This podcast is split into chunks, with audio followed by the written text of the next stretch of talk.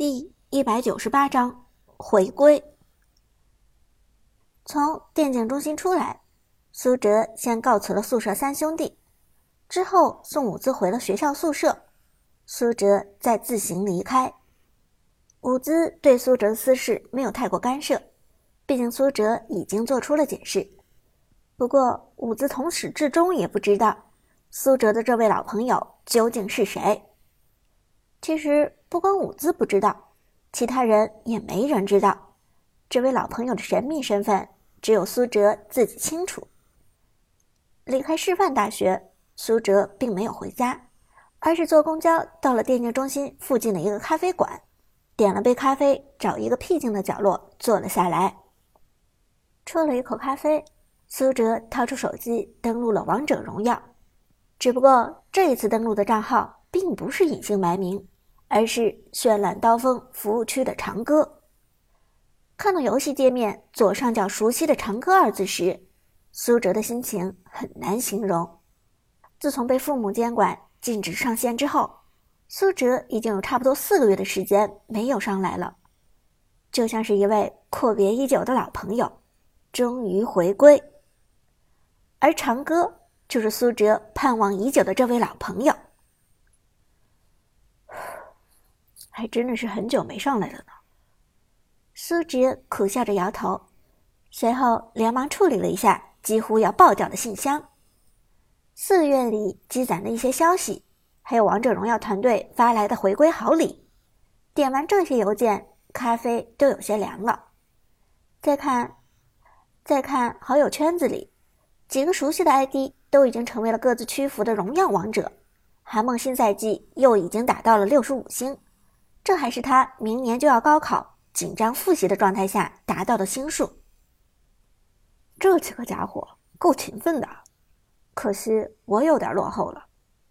苏哲笑着说：“上个赛季，苏哲虽然攀上了百星荣耀王者的巅峰，但在赛季结束之前，长歌这个账号就停止登录了。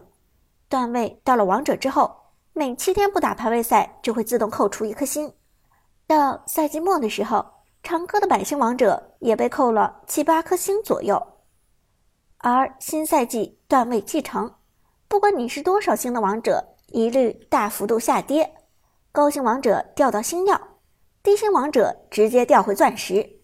苏哲的长歌点击排位赛段位继承，继承之后只有至尊星耀三的段位了。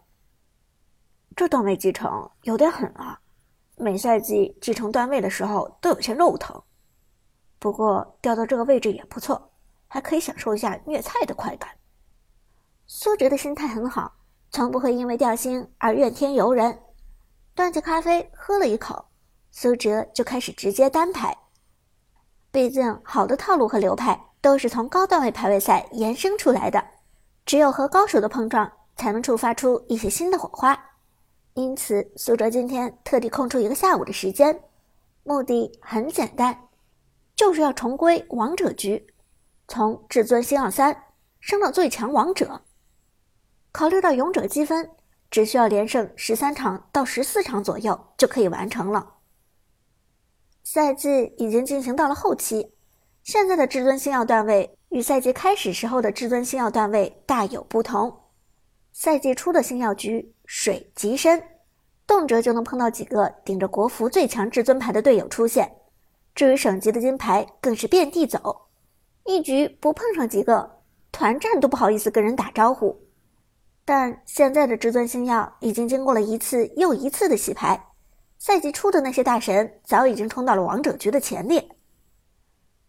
单排进入选人界面，苏哲方面排。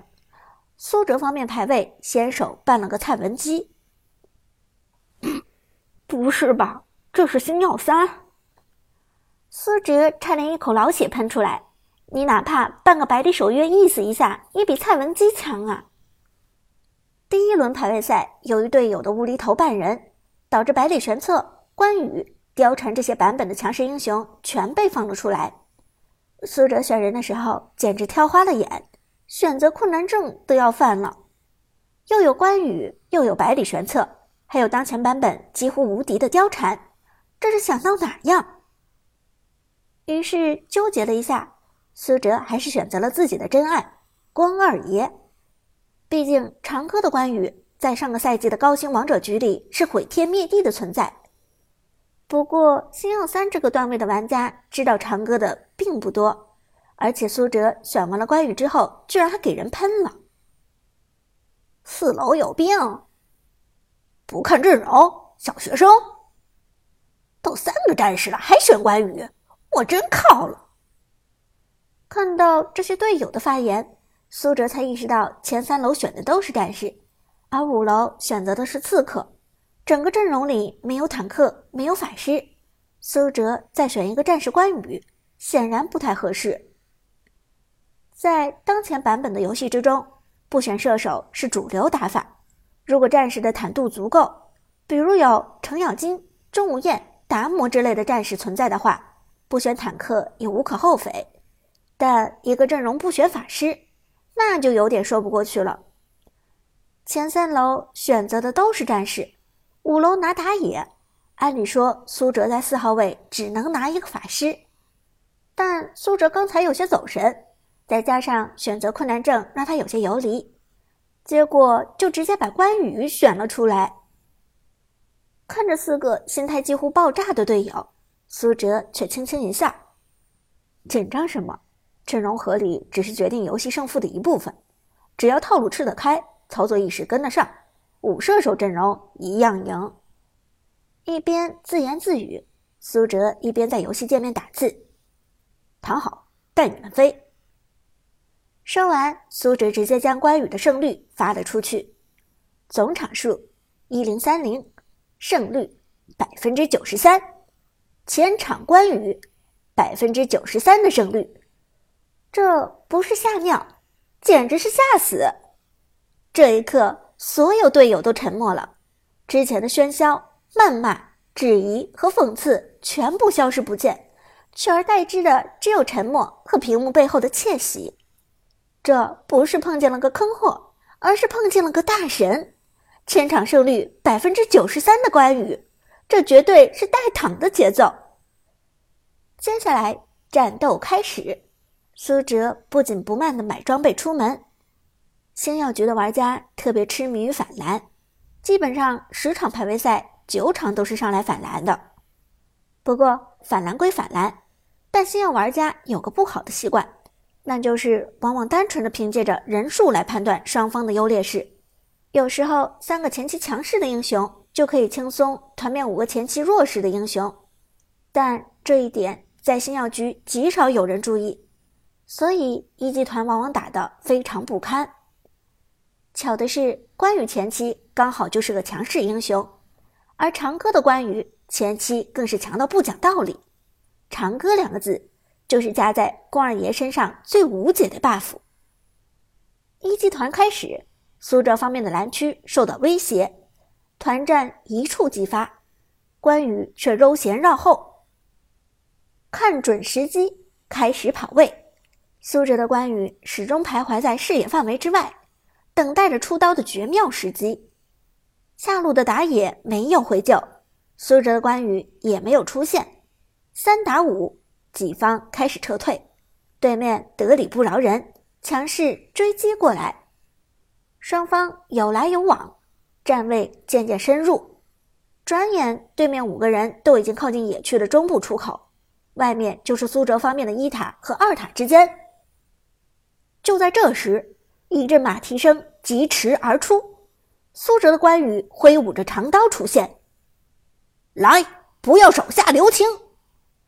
一技能在冲锋状态下潇洒砍出，直接推中四个人。直接劈出野区，推入防御塔的射程，其中佩戴百川铭文的高额伤害直接斩杀了对面的一个脆皮。First Blood，一血诞生。而长歌的关羽当然没有就此罢休，转身转圈刷出被动，直接点击普攻冲撞过去，将剩余三个人顶到塔下，同时交出召唤师技能终结。没错。苏哲带的召唤师技能不是净化，而是终结。硕大的轮盘扫过，现场横尸遍野，二击连破，三连决胜，四连超凡。